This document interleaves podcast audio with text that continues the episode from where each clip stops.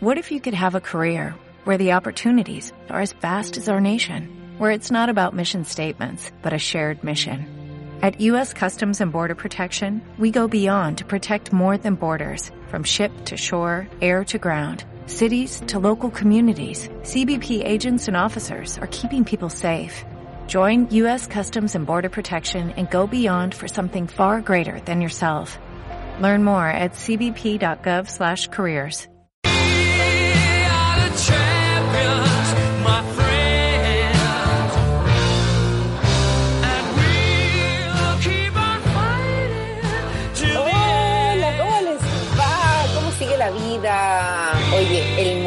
Está muy loco con esta cuestión de la pandemia. Ahora nos llegan las noticias de todas las enfermedades, ¿te has dado cuenta? Eh, No, ahora hay los casos de fiebre porcina, que la peste negra, ya lo hay otros que dicen que nos va a caer un meteorito encima. Hoy día escuché también que, no sé en qué país, no sé si en Rusia. Un cometa. El, no, y la embajada de la embajada china en Rusia, una cosa así, una cosa así como medio extraña, una variante del COVID, así pero mucho más grave. No sé, ya Ah, qué bueno, esta cuestión es como las siete plagas de Egipto, pero bueno, vamos nosotros que aquí parece que las cifras están bajando, parece que hay una tendencia más favorable y ya algunos lugares del sur se está empezando a levantar la cuarentena y se están empezando a abrir algunas cosas. Vivita, ¿cómo estás tú? ¿Estás todavía como en cuarentena emocional o te estás desconfinando emocionalmente? Mira, hoy día como que por primera vez me estoy despercudiendo algo, porque esta semana yo no sé si Saturno se metió en la casa 4 de no sé qué cosa, o estos eclipses lunares, no tengo idea qué pasó y, y que yo andaba atravesada, yo andaba también, como he dicho en otras oportunidades,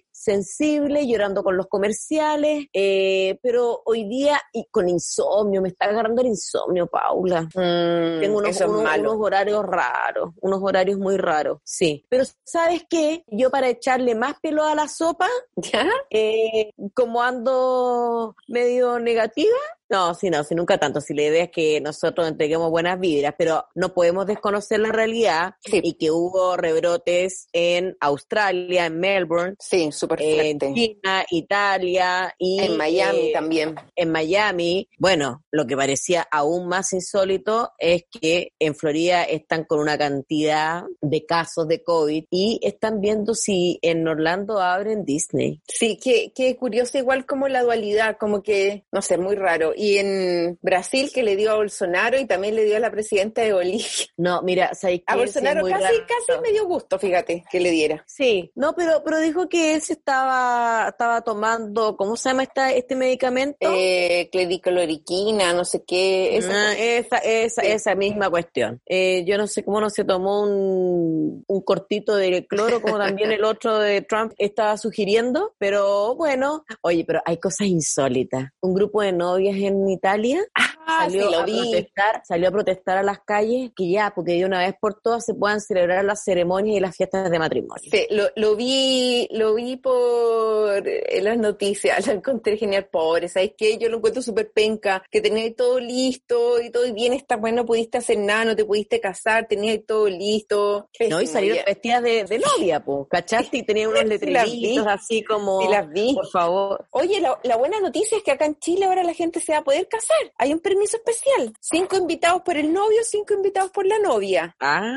todo no- pasando. sí, cualquier no, fiesta. puede. Lo que sí, no puede haber cóctel, no puede haber músico, no puede haber nada de eso, pero sí van a, hay autorización para que se casen en el registro civil. Así que Y bueno, y- Y los para novios que el amor pueda seguir fluyendo. ¿Los novios tendrán sexualidad? ¿Están autorizados? ¿Por qué tanta restricción? Yo creo que el- la sexualidad es como el agua, se hace camino nomás. Sí, sí, el, y el problema es, como lo hemos mencionado en otras ocasiones, que al final, cuando ya uno da el primer paso, no hay vuelta atrás. No, de ahí Ya. vamos a hablar alguna vez de eso. Claro, es como cuando uno pierde la virginidad. Ya después Claro. los que vienen, no es que uno no sea selectiva, pero ya uno Claro. pierde el miedo. Claro, exactamente. Ya no es lo mismo. Claro, Como decía un amigo mío, una raya más a la mesa da lo mismo. claro, una raya más al tigre. ¿Qué tanto? ¿Qué tanto? Y sobre todo ya cuando uno ya se ha convertido en un leopardo, bueno, ya hijo, ya aquí. Ya, ya, ya, ya, ya, Te estáis poniendo negativo, ya, leopardo, lleno de rayas, viejo. No, no, no, no, no, no, ya. Sí, no, no, nada que ver. Ya, cancela, cancela, cancela, cancela. Eso. Así que, oye. Oye, ¿con qué vamos hoy día? Mira, quiero contarle a nuestras auditoras que igual estuvimos conversando un buen rato sobre de qué hablar, porque a veces es difícil mm. eh, elegir un tema, porque a veces los ánimos no están tan buenos. Entonces, siempre tratamos como de ir poniendo un programa más jocoso, un programa más profundo, un programa más contingente. Y la verdad es que hoy día quisimos hablar sobre la reinvención, porque estamos viviendo un, momento como de muchas transformaciones, un momento que realmente es muy especial y que yo creo que en algún momento eh, lo vamos a recordar para atrás y, vamos a decir, chuta, ¿te acordás cuando vino la cuestión del coronavirus y estuvimos encerrados y hubo una crisis económica más o menos importante y la fulanita de tal se dedicó a vender verdura a pesar de que era periodista y la otra que era fotógrafa repartía frutos secos y la que tenía pastelería se dedicó a sanitizar cuestiones. Mm. Entonces, hoy día estamos viviendo un periodo importante de reinvención que es difícil pero también al final del proceso yo creo que puede ser muy positivo. Así que ese es el tema de hoy, reinventarse, la difícil tarea de la resiliencia.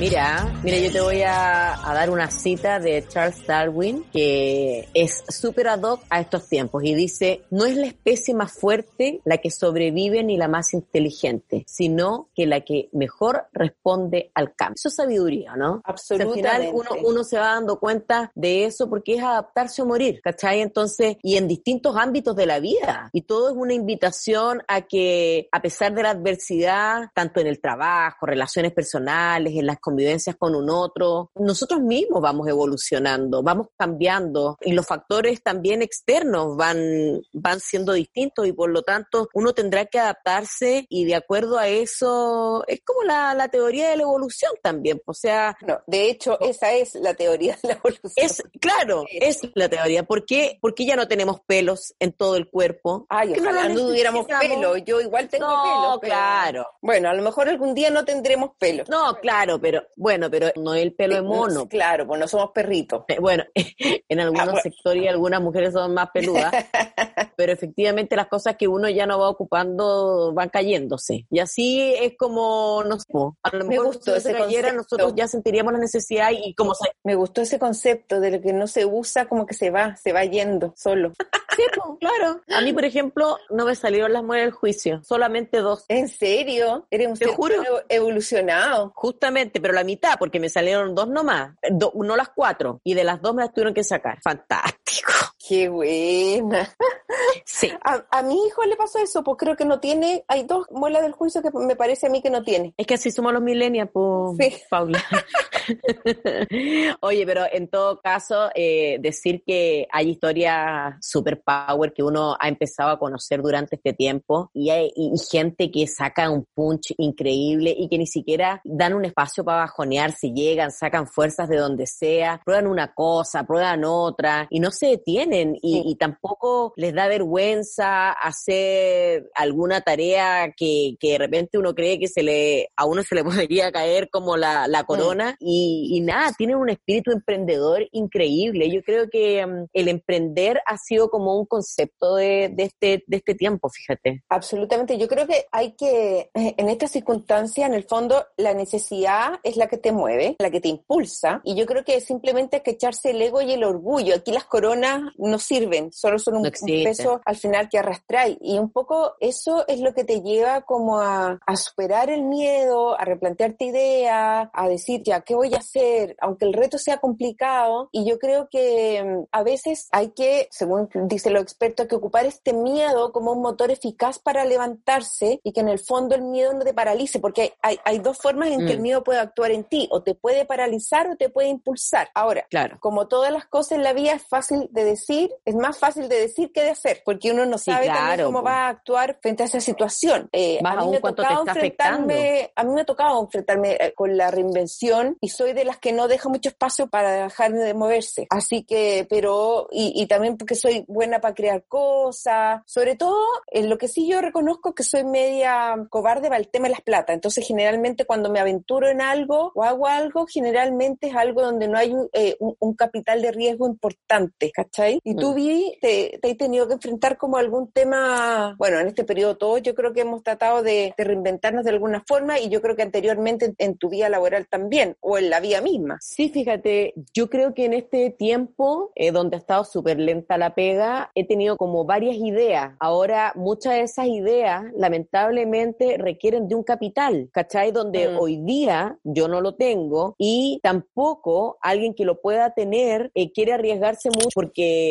justamente como está el clima incierto, eh, como que encuentran que es buena idea, pero yo te diría que sí, eh, no, no me he paralizado en ningún caso porque yo no me puedo paralizar en términos de que me hace muy mal a la salud. Siento que no soy productiva, me baja la autoestima en todo orden de cosas. Además, no sé, desde que me empiezo a sentir fea para abajo. Ah, Entonces, yo te diría que hay una idea que salió ahí eh, bien buena, producto de una situación bien terrible y penosa de una amiga que, que ocurrió y que ahí te lo, ¿te acuerdas que te propuse hacer un negocio? Sí. Yo creo que ahí hay una, hay un, como que estoy más, más, más despierta en eso, fíjate, como que estoy ahí, vivo el ojo, eh, me he puesto, yo no soy buena para el negocio, no soy buena para ver oportunidades, soy como que, pero yo hoy día se ha como afinado ese ojo un poquito más clínico y creo que, que lo que te propuse podríamos emprender.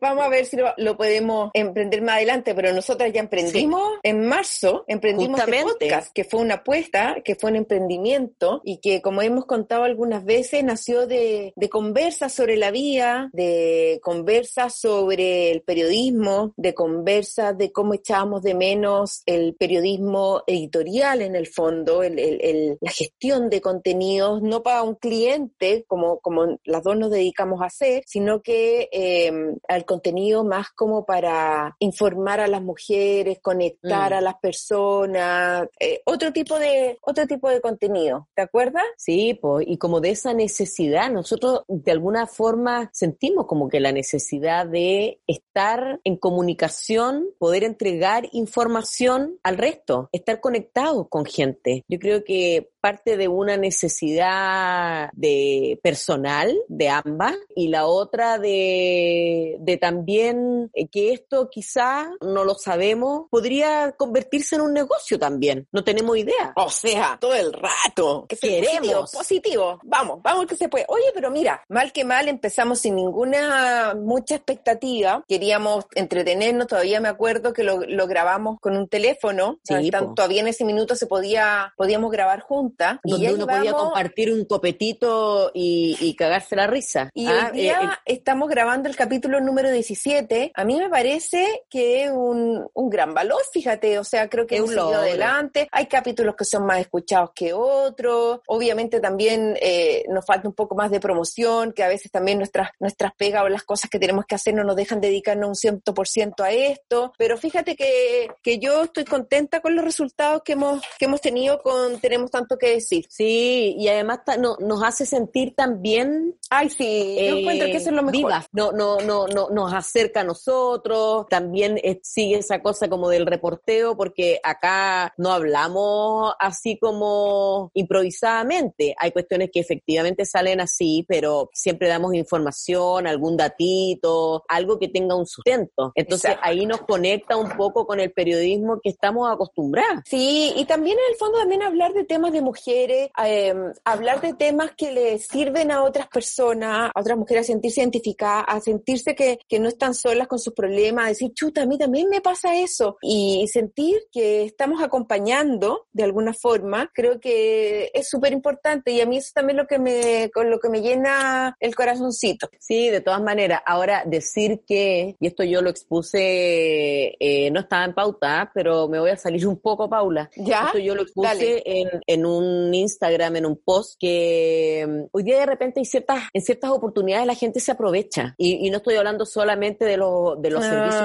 que, ah, ofrece, un periodista. Sí, sí, ¿Cachai? Entonces empieza a hablar fue, fue, un post bien comentado que hubo en tu cuenta. Y fue súper comentado porque, porque la verdad es que mucha, mucha gente que trabaja de forma independiente se siente así. Y, y voy a volver a repetir el concepto de la ordinariedad de las tres B, del bueno, bonito y barato. ¿Sabes qué? Yo creo que uno puede buscar el, el bueno, bonito y barato, no sé, en una alfombra, eh, en, en, ciertos, en ciertos productos, en un cucharón que vaya a ocupar para la sopa y que tampoco tiene. Pero cuando uno habla de trabajo, hay que primero ser bien carerraja de pedir una cantidad de requisitos y querer pagar dos pesos. Sí, es verdad. Eh, debería ser bueno, bonito y precio justo. Justamente, lo que vale. Hablemos de lo que vale. Lo que vale, lo que vale el trabajo, lo que vale la seriedad, lo que vale la experiencia, lo que vale un trabajo que uno, claro, comete errores, pero relativamente garantizado que, que eso te lo va dando los años de, de, carrete de pega, que no vaya a dejar tirado ciertas cosas. Mira, yo creo que, que, es un súper buen tema, que, que de verdad vi, siempre eh, cuando empezamos a grabar el programa, de repente tocamos temas tangencialmente que son súper buenos para tocarlos en un, y, y me parece que a lo mejor la realidad laboral de repente de las personas, de los adultas, de los, porque si nosotros generalmente vamos a hablar de mujeres, creo que es un tema, es un tema, porque después de cierta edad también como que te empieza a costar que encontrar una pega, ¿cachai? Y eso es muy penca, tenés toda la experiencia y a veces también tienes N tiempo disponible para dedicarle. No, y además que eh, hay como una, para que anda buscando ese servicio, de repente habla del precio mercado, ¿cachai? Y habla de un precio mercado absolutamente erróneo y es como que te quiere convencer de que tú eres una carrera o de que de, qué estáis hablando. Ahora, nosotros siempre tenemos, hemos tenido como el, el peso de, de, que nuestra carrera, eh, los trabajos que uno hace valen dos pesos. Y como que mm. no, los periodistas ganan poco y toda la cuestión, a excepción de los de televisión, pero y que son los rostros. Los rostros,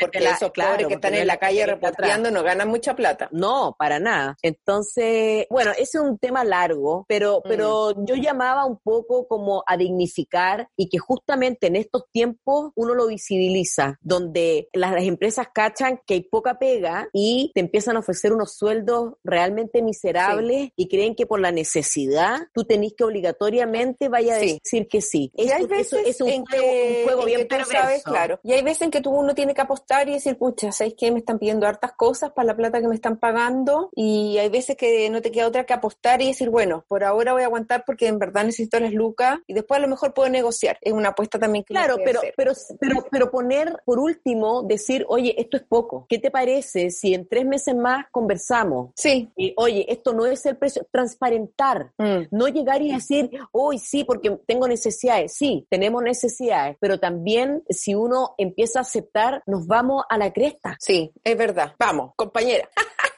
Oye, ya, yo... Así que compañera... eso, vamos adelante.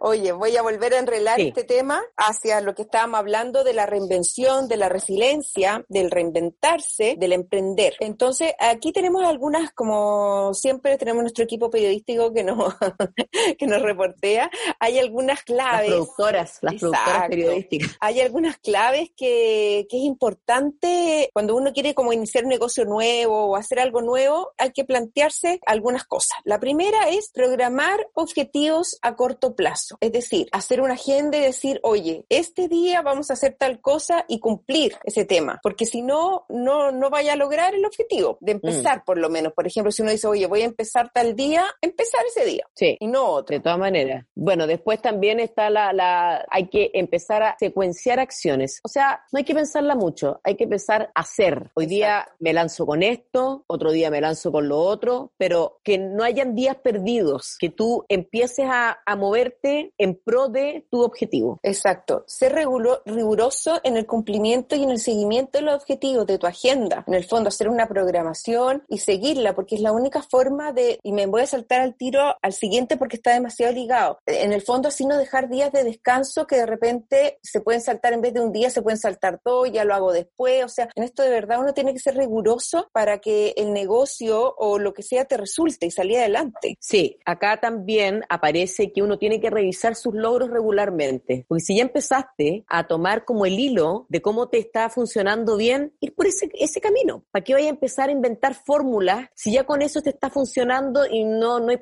no es necesario empezar a arriesgarse si ya, ¿cachai? Que te podía ir por un embudo tal vez. Exacto. Y además, si no hay cambios a corto plazo, también en el fondo, si no, si, si ves que hay algo que no está funcionando, como estás revisando efectivamente tus logros, redireccionar o, o terminar y decir, ¿sabes qué? En realidad estoy perdiendo tiempo y plata con esta idea, tengo que seguir con otra. Porque cuando uno, eso pasa cuando uno se enamora demasiado de las ideas. Claro, cuando cree que es demasiado buena y en realidad no. Y, no, y le da, y le da, y invertís, invertís, y no revisáis para atrás, en realidad con la cabeza fría, y ahí, claro, te podían embarcar en un problema complejo. Que de repente hay proyectos que son súper bonitos, son súper buenos, pero que requieren o de mucha plata, o de mucha atención, o de, o, o no están los tiempos. Entonces, insistir donde no se puede, la verdad es que hoy día es una pérdida de tiempo, de dinero, de, de, de ganas, porque como también uno se frustra. Po. Sí, po. pero lo importante hoy día es como sal, salir adelante, salir sí, adelante. Sentir que, yo creo que es eso, sentir que, que, que, hay una lucecita, que efectivamente el cambio es lo único que tenemos claro que es permanente, ¿cachai? Que uno quiere salir adelante, que te ponía una, una meta un tanto objetiva y que, claro. bueno. Y, y, al final tampoco se trata de inventar, de inventar corner shop, ¿cachai? De repente es tan Mm. simple como decir, ¿sabes qué? Voy a vender queso. Y Sí. con eso me voy a mantener y me voy a dar vuelta. ¿Cachai? Yo Bueno, tengo una... que mira, mm, perdón, Dime. no, que te quería decir que, que, que se ha comprobado que una actitud optimista, uno rinde el 65% más de, de, de, de cualquier emprendimiento. O sea, eh, es súper bueno andar optimista porque, porque claro, andáis con una actitud donde Claro. seguramente si tenéis que hacer algo, vaya a hacerlo bien, vaya a hacerlo con, con ganas o vaya a conversar con alguien. que- Claro, el hecho de sentir que te, que te estáis moviendo, que estáis haciendo algo distinto, que por último ya, en el caso como de los quesos, que va a ir a hablar con los proveedores de queso y a ver qué precio te pueden dar, ya eso te da otro ánimo, ¿cachai? Ya el hecho de estarte moviendo te da otro, otra actitud frente, frente a la vida. Sí. Entonces, yo, Bueno, ¿y a ti, y, y a ti te ha pasado que, que has tenido que reinventarte mucho? sí, po, varias veces. No del cielo a la tierra, pero, pero sí, po. De hecho, cuando salí de Televisa, que estuve 25 años trabajando ahí, pasando por distintos puestos, eh, me fui con un, con un puesto ahí de ahí bastante alto, eh, con bastantes personas a mi cargo y pas- pasé a estar sola, pero la verdad es que ahí dije, ok, ¿cuál es mi capital? Yo sabía eh, bastante de marketing digital, de manejo de redes sociales, de generación de contenido, tenía contactos, así que en realidad no me tomé pero ni un mes sabático y empecé a trabajar al tiro y gracias a Dios hubo har- harta gente que, y la gente más inesperada, que me ayudó que me ayudó, que me presentó gente, que, que me mandó posibles clientes. Y ahí empecé como es esta agencia como de, de desarrollo de contenido para redes sociales y marketing digital, que es chiquitita y que ha tenido más clientes, que ha tenido menos clientes. He trabajado en sociedad con algunas, con algunas personas, pero hubo un momento en que también la cosa se puso bien mala. Me acuerdo que se me cayó un cliente que representaba, chuta, no sé, un poquito menos del 50% de mi ingreso. Y un verano tuve que hacer con hecho porque no necesitaba ingresar plata, ¿cachai? Porque estaba mal y me dolió. Y debo decir, y debo decir que, que me dolió el ego mucho, porque me preguntaba, eh, estudié cinco años en la universidad, estuve tantos años trabajando que era directora de revistas, de portales web, y hoy día estoy aquí haciendo Cornet Shop, pero ¿sabéis qué? Cuando empecé a hacerlo y me di cuenta que habían 50 personas igual que yo en el supermercado, me di cuenta que no había, no era nada para, de lo cual avergonzarse, ¿cachai? Para nada. Además que el trabajo nunca uno puede avergonzarse. Exacto. Después, en otra ocasión, también dije, ¿sabes qué? En realidad no puedo estar solamente con el negocio de, en el fondo de la generación de marketing, de contenido, etcétera. Voy a hacer un negocio paralelo y me puse a vender zapatos, porque como la gente me identifica con taconeras, con los zapatos, etcétera. Así Sí. que estuve dos años vendiendo zapatos y me fue bastante bien, fíjate. Lo que pasa es que es un negocio que necesita Estar ahí. o sea, necesitáis obviamente una inversión base, que gracias a Dios sí la tenía, pero eh, además de eso igual necesitáis como estarte moviendo, las minas son complicadas, tú le pones, no sé, talla 36 y 37, color rojo, y te dicen, ay, no tenía ese en 38 café, entonces, claro, eso te quita tiempo porque llamáis a la fábrica, decís, oye, tenía este, para cambiarlo por el que tú tienes, para venderlo, o sea, igual es, es un tema porque uno no maneja un stock muy grande, pero yo estoy súper agradecida de, de, esa oportunidad que tuve y em, lo voy a nombrar porque si a lo mejor alguna quiere hacerlo, en Urban Shoe Lovers, que ese es su Instagram, ellos lo que hacen es trabajar con emprendedoras, ¿cachai? Es, yo creo que es la última fábrica grande de zapatos que queda en Chile, que quedan en Santiago, en la comuna de La Granja. Eso es como manufactura nacional. Exacto. Eh, llevan, no sé, más de 30 años haciendo, 40 años haciendo zapatos. De hecho, le hacían todos los zapatos a Basement, a Marítimo, entregaban para ellos y para otras emprendedoras también, o sea, para otras diseñadoras. Entonces, que ellos lo que hacen hoy día es, eh, por ejemplo, yo voy y compro 30 pares de zapatos y yo los revendo y a, uno se lo venden a un costo bastante bueno como para que uno después lo revenda al precio que uno quiere. Así que para la que necesite hacer un, un negocio hoy día, una posibilidad es Urban Shoe Lovers. Los pueden contactar a través de Instagram. Ahora, si alguien quiere, también nos puede escribir directo a nuestro Instagram. Tenemos tanto que decir y yo le puedo dar el número de teléfono y el nombre del dueño. Ahora, yo creo que es, mira, pero antes de eso, para el que quiere trabajar, va a encontrar siempre qué hacer. Es verdad. Desde que uno puede, no sé, hacer un queque y le queda rico y empezar a ofrecerlo. Ay, me encanta un comercial, no sé si lo he visto, el comercial donde sale el perrito de Lipigash, el perrito de Lipigash desde el cielo. pero que me acordé por el queque. Me acordé por el queque cuando dice, y si la vecina hace queque, cómprenle el queque. Cómprenle el queque. claro. Vecina, la vecina. Oye, no, eh, yo también, fíjate. hacer el carrot cake que estáis haciendo, Vivi, el pastel de manzana. Oye, no es malo, amiga. no, y además, no, y espérate, que eso tiene un plus, que no tiene harina, no tiene azúcar, pura proteína, porque tiene huevos, tiene yogur. Oye, amiga, eh, estáis perdiendo el tiempo, ¿por qué no lo vendí en la comunidad ahí del edificio? En la comunidad tenemos tanto que decir. Ah, no, en la del edificio. Sí, fíjate, voy a poner malo. Mira, aquí conversando están saliendo ideas. Sin, sin, gluten, sin azúcar, o sea, ¿qué, ¿qué mejor? Además, tú lo probaste, ¿cómo quedó? Rico. Lo amé, me encantó. Rico, ¿viste? El otro día le di un pedacito a mi hermano, hermano macabeo. Eh, yo le, llevé dos pedacitos y uno se lo llevó a la señora. Lo encontré tierno, tierno, Entonces después la Alejandra me llama y me dice, oye, estaba súper rico, mándame la, receta. Pero guardó el pedacito. Qué amoroso. Qué tierno, tierno. Oye, eh, bueno, sí, a mí también me ha tocado reinventarme también. Bueno, yo no, no tuve tanto tiempo en Televisa como tú. No, que yo tuve una, una eternidad, pues Sí, tú, tenías como un, una especie de contrato de exclusividad.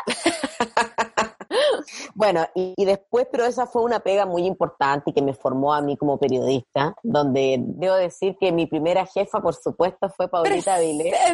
Me acuerdo cuando te entreviste. te, acuerdas que te llegó mi, mi, currículum como cualquier hijo de vecino? Sí, sí, no sé por qué, no sé por qué me tincó y te entrevisté. Eh, no, yo me acuerdo, yo me acuerdo que tú me dijiste por qué te tincó. ¿Por qué? Una, porque encontré que mi nombre era, era como, como que pegaba. Después, esas cosas tuyas que era libre y que había nacido el mismo día de tu, una de tus mejores amigas. ¡Qué profesional! y no, pero espérate, Paula, me mandaste a hacer antes dos reportajes antes de contratarme. Ah, mira, mira, sí, y lo hice, lo hice bastante bien y me acuerdo, mira, acá nos estamos desviando, pero, pero son cosas, son vivencias bonitas. El nuevo terrorismo. Ah, chucha, no me acordaba, pero para nada. el nuevo terrorismo de todos los musulmanes que, que, eran fanáticos. era para la conozca, po. Claro. Y ahí que se iban a Europa y generaban generaban las células eh, a través de Europa y que andaban totalmente, o sea, ellos se habían sacado la barba, se introducían dentro de una sociedad en que no estaban ni ahí, pero era una Qué buen periodismo que hacíamos, mira. sí, ¿Viste? Y ahora estamos hablando de crema para los callos.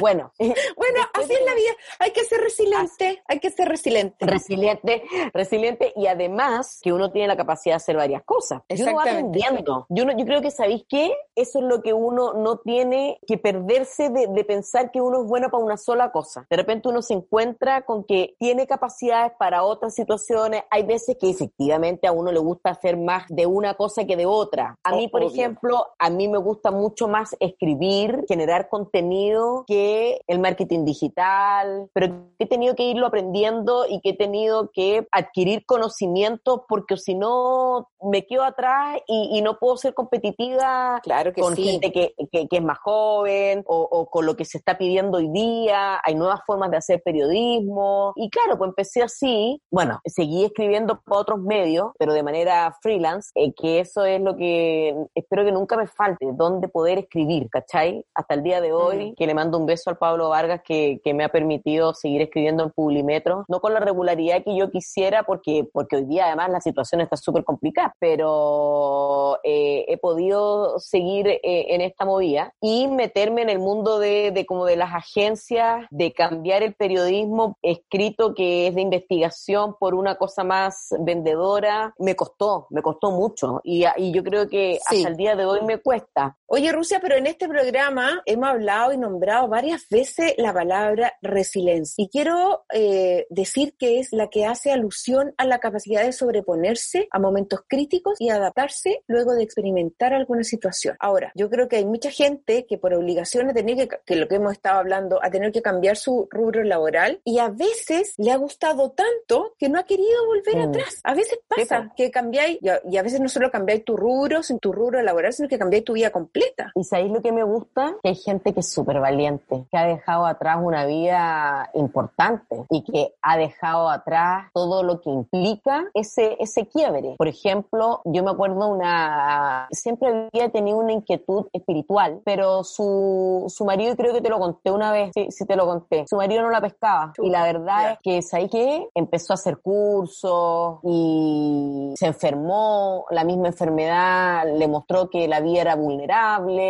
que, o sea, que ella era, que era muy, muy, muy, muy frágil la vida y se dio cuenta que tenía que hacer lo que realmente la hacía feliz. Y creo que mucha gente está tomando ese camino porque se ha dado cuenta que la vida es súper frágil y que cambia de un segundo a otro. Esto nos cambió la vida a todos. Y fíjate que ella cortó con todo, se separó, agarró sus cabros chicos y se fue a San Pedro de Atacama. A miércoles. Puso, puso una, como un centro de sanación. Qué choro. Ahora, se preparó mucho, se preparó mucho y hoy día no es fácil encontrarla. A mí me, ah. tocó conocerla porque me pasaron el dato, porque además se metió con la sanación de venenos de animales. ¡Ah, qué heavy! Se fue a estudiar al Amazonas con los indios, o sea... se metió en esa onda full. Muy power, un muy power. Y cuando la conocí, ella se notaba que estaba plena, estaba súper feliz. Qué bueno. Tú de esos lugares que tú entras y que tú decís, ay, me quiero quedar acá para siempre porque había una vibración rica, porque sus cabros estaban ahí como ricos y yo creo que le costó sangre, sudor y lágrimas. Ahora, sumándome a esto, también tengo el caso hoy día de una amiga que ella es abogada y que se ha dado cuenta que nunca le ha gustado tanto ser abogada, pero que se dio espacio para hacer muchas cosas en la cocina. Ya, a, propósito de la cuarentena. Claro, pero, pero porque quería, porque tenía que cocinar, porque le cocina al pololo, porque... Y nunca había hecho cosas dulces, por ejemplo. ¿Ya? Y le quedan la raja, ella tiene como una especie de ansiedad, ¿cachai? Dice que es lo único que la tranquiliza, ni siquiera las mismas pepas que le, toca tomar para andar más o menos tranqui, como lo hace la cocina. Oh, qué heavy. Y tiene ganas de, ya está planeándolo, mandar todo un poco a la cresta porque en las leyes o en el campo donde se mueve no la hace feliz, no se siente plena y siente una plenitud enorme cuando cocina, siendo una mina autodidacta. Y entonces me dice, van a poner un café cuando todo esto termine y, y tener un café chiquitito y yo cocinar. ¿eh? Y estaba con la idea ahí súper... Qué buena. Qué buena. Oye, yo conozco el caso, bueno, era compañera mía en la, en la universidad, la Anita Córdoba, periodista, trabajó muchos años en el área internacional del Canal 13, incluso fue corresponsal de guerra. Eh, no, la Anita, y y iba a todas, chorísima, una mina súper inteligente, y nada, pues trabajó yo creo también más de 20 años en el canal, y ya no sé si bien si ella... Sí, absolutamente, porque a veces le tocaba leer el noticiero en la noche, el de, el, de más tarde, y eh, bueno, ella eh, tenía una, una sola hija, la tuvo muy joven, de hecho estaba en la universidad cuando se quedó embarazada, entonces yo creo que cuando la Anita tenía unos, a ver, unos 45, 47 años, eh, la hija ya estaba grande, o sea, y a su vez ya había tenido ella, estaba, había tenido un niñito que tenía como un año. Entonces la Anita era abuela antes de los 50. y resulta que, mira, yo ya no sé bien, no me acuerdo bien cómo fue, pero la verdad es que no, no es importante. Eh, no sé si la Anita la despidieron de Canal 13 o ella se fue de Canal 13. Yo creo que la despidieron porque yo creo que se fue con, con unas buenas lucas. Ella tenía una casa en Calere Tango que se había comprado al lado de su hija y de repente decidió vender todo. Ella no tenía pareja en ese minuto, solamente el único apego enorme que tenía era con su hija y con su nieto, pero ese apego era tan grande que ella decidió que ¿Eh? tenía que poner como un como una distancia también por el bienestar de su hija, ¿cachai? Y decidió irse un año completo de viaje y se fue a Asia y se fue, no sé, para toda esa parte donde se va la gente y a la India y ¿Dónde se va la gente? ¿Dónde se va la gente? ¿Dónde se va la gente? A mí no me interesa para nada ni ir a la India, ni ir a Tailandia, ni ir a ninguna de esas partes. Hay puros tsunamis, puras desgracias por ahí, así que yo no quiero ir. Eh, Paula, por favor. Pero sí es verdad.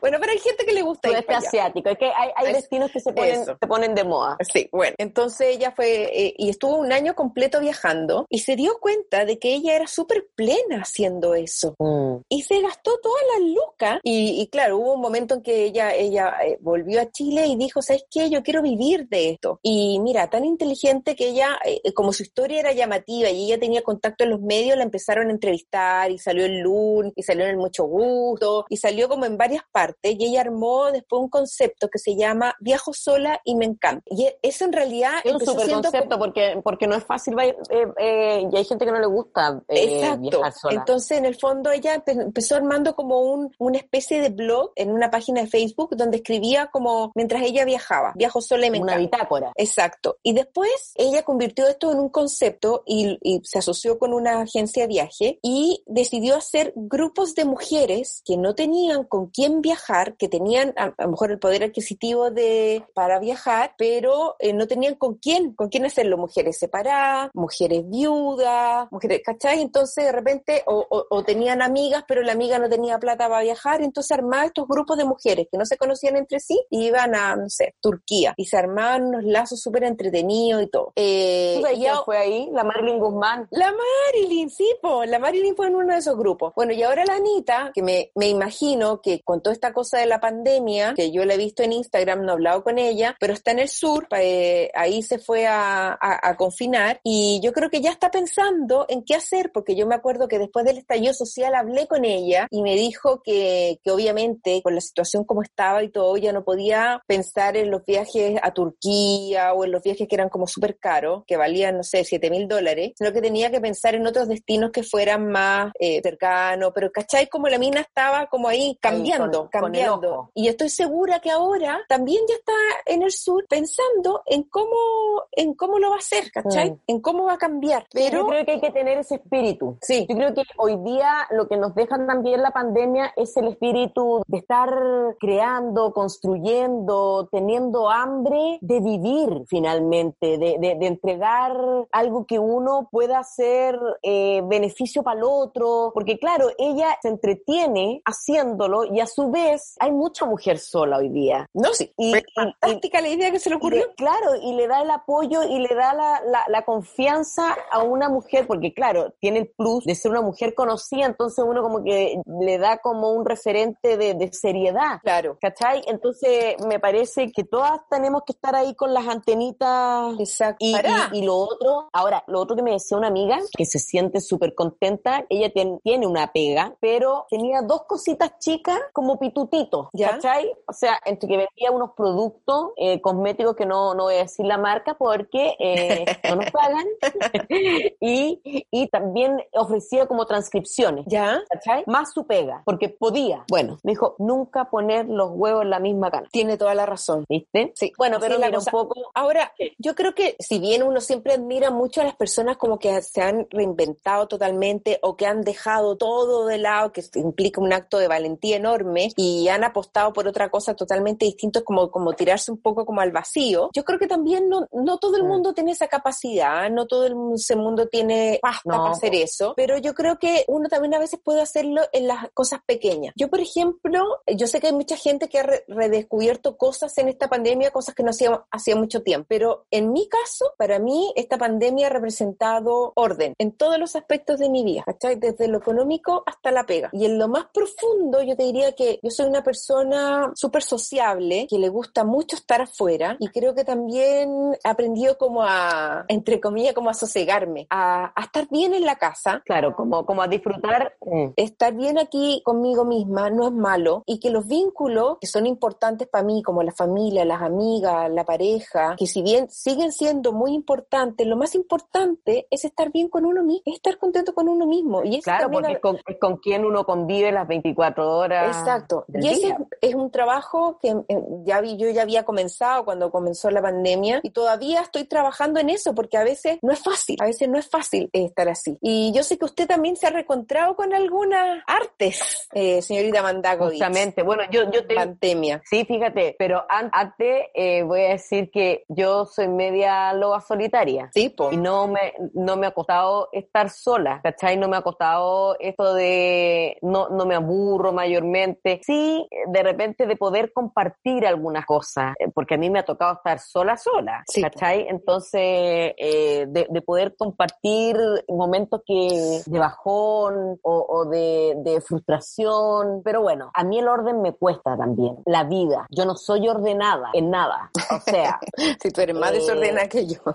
la ropa, me cuesta. Eh, hay gente que yo no sé cómo tiene esa habilidad, ponte tú, de estar cocinando y deja todo en el mismo lugar. Ay, Soy un sí. desastre, soy un desastre. Y hoy día mi departamento está mucho más ordenado porque además boté muchas cosas que de pura floja tampoco las botaba. Entonces me he puesto como que más práctica y hacendosa. Eso por un lado, que, y que me gusta porque, porque también el orden, lo hemos hablado, que, que genera como una claridad mental. Sí, O sea, tengo absolutamente. más, más, más libres, más abiertos, saqué una, una alfombra, bueno, y me puse de coralia porque porque pinté algunos espacios de mi pieza, algunos muebles. Hoy día, ponte tú, se me habían roto unos vidrios y, y los saqué y le puse una tela y quedó súper choro, ¿cachai? ¿podéis repetir? También ¿Me lo otro que aprendí a hacer fue a, a tapizar. Tapicé un puff, que eso, Mira. imagínate, tapizar un puff y me, me, me reencontré con la cocina. Eso es muy importante. Yo quiero decirles que Vivi Mandagovich era una gran, gran, gran cocinera, gran cocinera. Así que me encanta que, Hasta que te haya que- te conocí. No,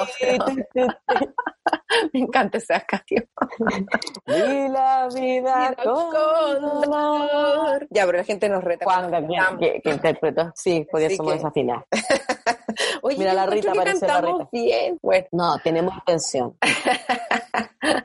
Oye, pero bueno, yo creo que vamos a ir ya cerrando, cerrando este tema. Yo quiero darle ánimo a la gente, felicitarlos a los que han tenido que hacer salir de su zona de confort en esta pandemia eh, y, y hacer otras cosas para sobrevivir. Así que felicidades para todos los que han tenido que mutar para no desaparecer. Sí, y yo me gustaría decir que ponerle el hombro y el pecho a las balas es súper aplaudible. Con buena o con mala cara da lo mismo, eh, pero la cosa es hacerlo. Y a lo mejor este programa no está tan divertido, está un poquito más reflexivo que en otras ocasiones, pero, pero es lo que nos está pasando y le está pasando a un montón de mujeres eh, que, que nos escuchan. Entonces, este no lo pauteamos tanto, hablamos de la resiliencia, pero efectivamente quisimos dar un espacio en, en mostrar esta contingencia y, y cómo las mujeres, escucha que somos buenas para el punch, que le ponemos Sí. ahí tanto cariño y que uno a la primera no se tiene que quedar por vencido. Yo creo que los grandes inventores fueron precisamente los que fueron porfiados, los que una y otra vez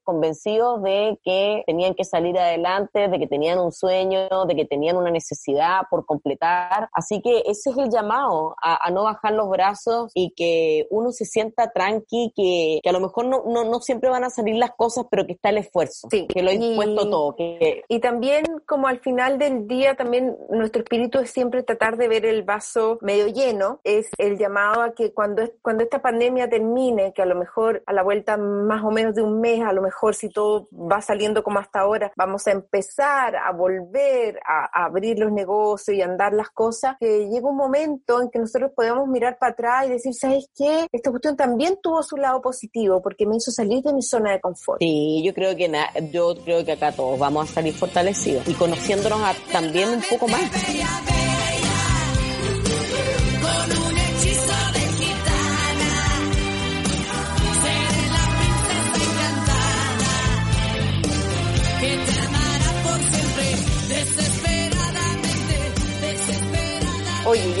Hablar de un problema que yo creo que tenemos la mayoría de las mujeres y que son las ojeras. En mi caso las tengo bastante como moradas y, y, para eso siempre hay que usar como pigmentos como más amarillos. Eh, y hay otros que les sirven más para las zonas como más rojas, hay que usar verde, por ejemplo, las personas que tienen la piel más clara. Entonces yo estoy usando ya hace harto tiempo el Corrector Creamy Concealer Kit que es de Bobby Brown, que es como un kit que trae eh, una, una parte que es el corrector en crema y otra parte que es un polvo compacto. Entonces, eh, la verdad es que es un corojeras cremoso que no, no deja un efecto pesado. Hay que aplicárselo ojalá con una, ay, ¿cómo se llama? Como con un pincel y luego esparcirlo con, suavemente, suavemente con los dedos y después con otra brochita, con otra brochita colocarse el, como el fijador que tiene. Y esto hace que si uno transpira, es resistente al agua y a la humedad,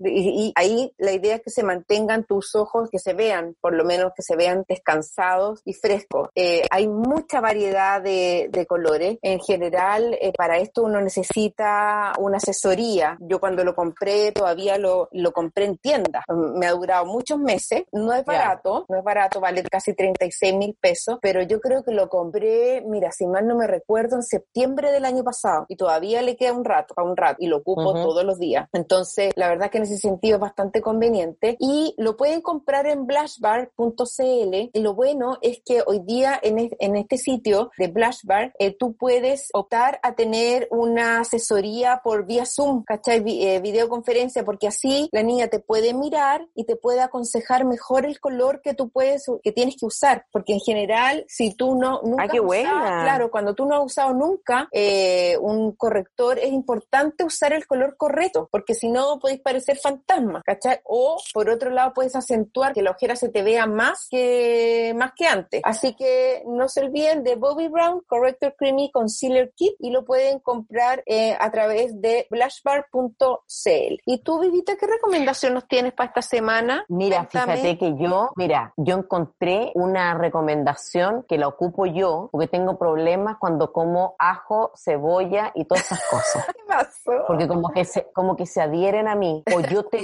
o yo me, o yo me persigo y encuentro que ando pasada a condimento y encontré unas pastillas hace mucho y que creo que es de gran ayuda, de gran ayuda para todo el mundo. Hay dos laboratorios que las hacen y que tú te tragas dos pastillitas, hay un laboratorio que es NOP y que se llaman Alientol. Entonces, tú al tragártela, son unas cápsulas que tienen menta, cilantro y después... El cilantro es espectacular. Oye, no sale nunca más olor ni a cebolla ni a nada. Entonces tú puedes ir a pololear, puedes hablar sin ningún problema. Oye, a mí me pasó eh, eso la otra vez. O, cuando uno come ceviche, por ejemplo. O un fiebre. Claro, y uno como con la boquita así, como que se pollito.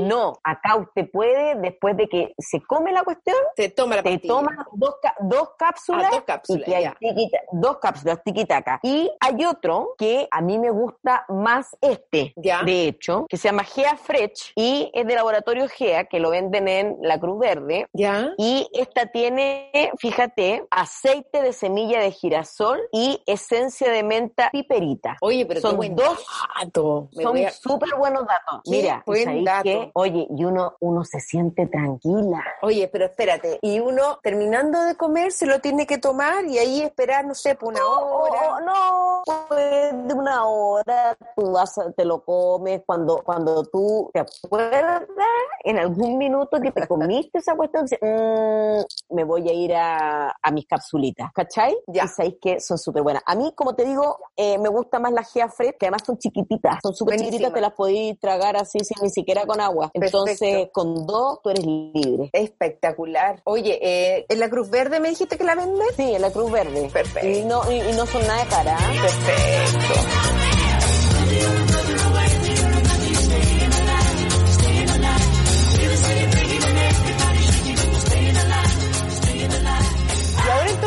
A ir a los panoramas. ¿Tú o yo? ¿Es para ustedes para yo? Vas tú, voy yo, voy yo, vas tú, voy yo. Ok. Mira, dos cosas. La primera es justamente que estamos hablando de la resiliencia y estamos hablando de, de reinventarse. Hay un médico que yo sigo, que es un gran coach, charlista, es un médico español que se llama Mario Alonso Puch, que hoy día se dio cuenta de que la salud está ligada a las emociones absolutamente. Y él ha escrito muchos libros y entre eso se llama, entre ellos, saqué uno que, que, que va eh, ad hoc a lo que estamos hablando, se llama Ahora Yo, que es una llamada a crecer nosotros mismos y, y a potenciar todo lo que tenemos que potenciar en nuestro ser. Entonces te dice que, que de repente uno, no sé, ir descubriendo, tener ese, ese, ese afán de, de ser un constante conquistador, te va a abrir muchas puertas. Entonces que hay ingredientes básicos para el proceso evolutivo de la especie, ¿cachai? Cómo uno se puede defender de ciertas cosas. A mí me parece que el gallo da puntos bastante importantes y, lo, y, y va contando casos además. Entonces lo va, lo, lo va familiarizando y además lo va entremezclando con demostraciones científicas, ¿cachai? O sea, cómo le cambia la salud a la gente cuando se hace cargo de ella y que a la vez eh, empieza a ser más feliz con las decisiones que toma. Mira, Así que Mario Alonso Puch recomendación. es súper buena porque además este gallo, un- como te digo, es un seco, es médico. Y, y que por otro lado, si alguien quiere darlo, también uno encuentra charlas que da por YouTube, en charlas T. ah, qué buena. Eh, es un español que además es muy simpático, entonces se te hacen cortas las charlas. Y lo otro que tú sabes que como yo siempre recomiendo películas, Sí. hay una película que me encantó que se llama Las Inocentes o Cordero de Dios. Ya. Esta película es como del 2000, no sé si es del 2014 o del 2016 y esto es un hecho real, eh, ocurrió en 1945, la Segunda Guerra Mundial, Ujú. cuando eh, en un monasterio de Varsovia, Polonia, hay un se- gran secreto y es que las mujeres, las, las eh, monjas que estaban ahí, fueron Ya. violados por el ejército ruso. Oh. Y ahí se genera que ellas empiezan a tener guaguas, quedan embarazadas estas mujeres. Mm. Y como siempre el sexo se había visto como sucio, además imagínate que tenían que ver con la violación, era aún más pecaminoso, eh, con estos dogmas y estos estigmas muy heavy, con una madre superiora que, que entendía pero a la vez castigaba. Es un hecho de la vida real, es realmente fuerte, pero ahí siempre uno te das cuenta que están las heroínas que aparecen, que son de carne y hueso, que en este caso es una mm, enfermera francesa, donde se hace cargo un poco de, de estas mujeres que, me que, que la vi, me que parece que la vi. parían. Sí. Y sabéis que es súper bonito, es cinearte. Sí, y es una película que, que además tiene, está hecho justamente eh, por, tres países, que es Francia, Polonia y Bélgica. Así que la recomiendo al 100%, se llama Les Innocent, una cosa así. Eh. Es el, así aparece. Buenísima. ¿Y tú? Oye, yo, yo tengo una recomendación bien distinta hoy día. Bueno, en realidad traigo dos, dos cosas. Eh, una, para todas las personas que se han reconciliado con la cocina o que a fuerza han tenido que entrar a la cocina, eh, les quiero recomendar un Instagram y es la cuenta de las recetas de la Cami. Es una chef súper joven que vive en Viña del Mar. Yo la sigo hace como un año. Trabajo con ella en alguna, en, con, con algunos clientes que tengo, así que por eso la conozco bien. Y he visto cómo ha crecido en un año muchísimo, no solo en seguidores, sino que también en, en, en su propuesta de plato, en su propuesta fotográfica. Eh, y es una chica de verdad súper agradable y me encanta su, su cocina porque es una cocina sencilla, es una cocina barata, es una cocina nutritiva, eh, muy apta para estos tiempos, como que en el fondo tú de repente como que hay cocinas que tú la ves y dices, ah, qué rico, pero lo voy a hacer para un día especial, ¿cachai? Bueno, y en cambio estos platos son para hacer todos los días, porque son, como yo les decía, son, son baratos, ricos, nutritivos, así que me encanta esta cuenta, eh, síganla, yo creo que van a encontrar para las que tenemos que cocinar todos los días, eh, arroba las recetas de la Cami en Instagram. Ya, y la otra recomendación también como de, de película es un documental de Netflix que se llama Atleta A y que habla sobre los abusos sufridos por eh, muchas gimnastas, gimnastas olímpicas, eh, por el doctor Larry Nassar, que esto se dio a conocer yo creo que hace dos o tres años atrás nomás. Este documental no solo muestra el tema de los abusos sexuales que sufrieron estas chicas, sino también dan cuenta como del abuso de alguna forma psicológico que tienen por, por sus diferentes entrenadores, sobre todo ya a nivel más olímpico, porque en el fondo están exigiendo... ¿Pero dónde fue? en eh, Estados Unidos. En Estados Unidos. Incluso es la, en la generación de la, de la mm, Simone Biles, esta atleta de color que ganó ah, todas las medallas, etcétera, etcétera. Lo que pasa es que hace muchos años que los, que el matrimonio Caroli son eh, los entrenadores de la selección eh, norteamericana. Los Caroli fueron los entrenadores de la famosa Nadia Comaneci, Nada más y nada menos. Exacto. Entonces, en el fondo, ellos trasladan este método rumano que tenían y lo trasladan a Estados Unidos. Entonces, está, está pensada en una lógica muy distinta, o sea, donde hay golpes, maltrato, maltrato psicológico, exigencias al límite de las lesiones, ¿cachai? En el fondo, no importa si te lesionaste, salta igual. Eh, entonces, eso merma mucho eh, a, a, chicas que tienen 16 años, que son 15 años, que en general son, incluso menos, muy chicas. Ahora, el, el, el, abuso sexual no es de parte de ellos, sino que de parte de este doctor Larry Nassar, que es una especie como de kinesiólogo y que en el fondo, claro, como estas chicas están, su cuerpo está sometido a tanta exigencia, eh, muchas veces tienen dolores en muchas partes y, y este tipo se, aprovechaba de la situación y les decía que, no sé, pues si le metía los dedos en, la vagina, entonces ahí les podía arreglar el dolor lumbar que tenían, ¿cachai? O sea, tipo... Ay, qué espanto, pobrecita. Además, niñas, son niñas. Son niñas y además están sometidas como a este nivel de exigencia tan grande. Entonces, como que mm. todo lo que, lo que les digan, como que ellas saben que lo tienen que hacer. Y entonces esto, esto también pone mucho en entredicho el rol de la Federación de Gimnasia de Estados Unidos, porque quedan Hoy, puesto y como encubridores de estas conductas. Qué heavy. Lo que te decía, Rusia y China es el mismo problema. ¿eh? Sí, absolutamente.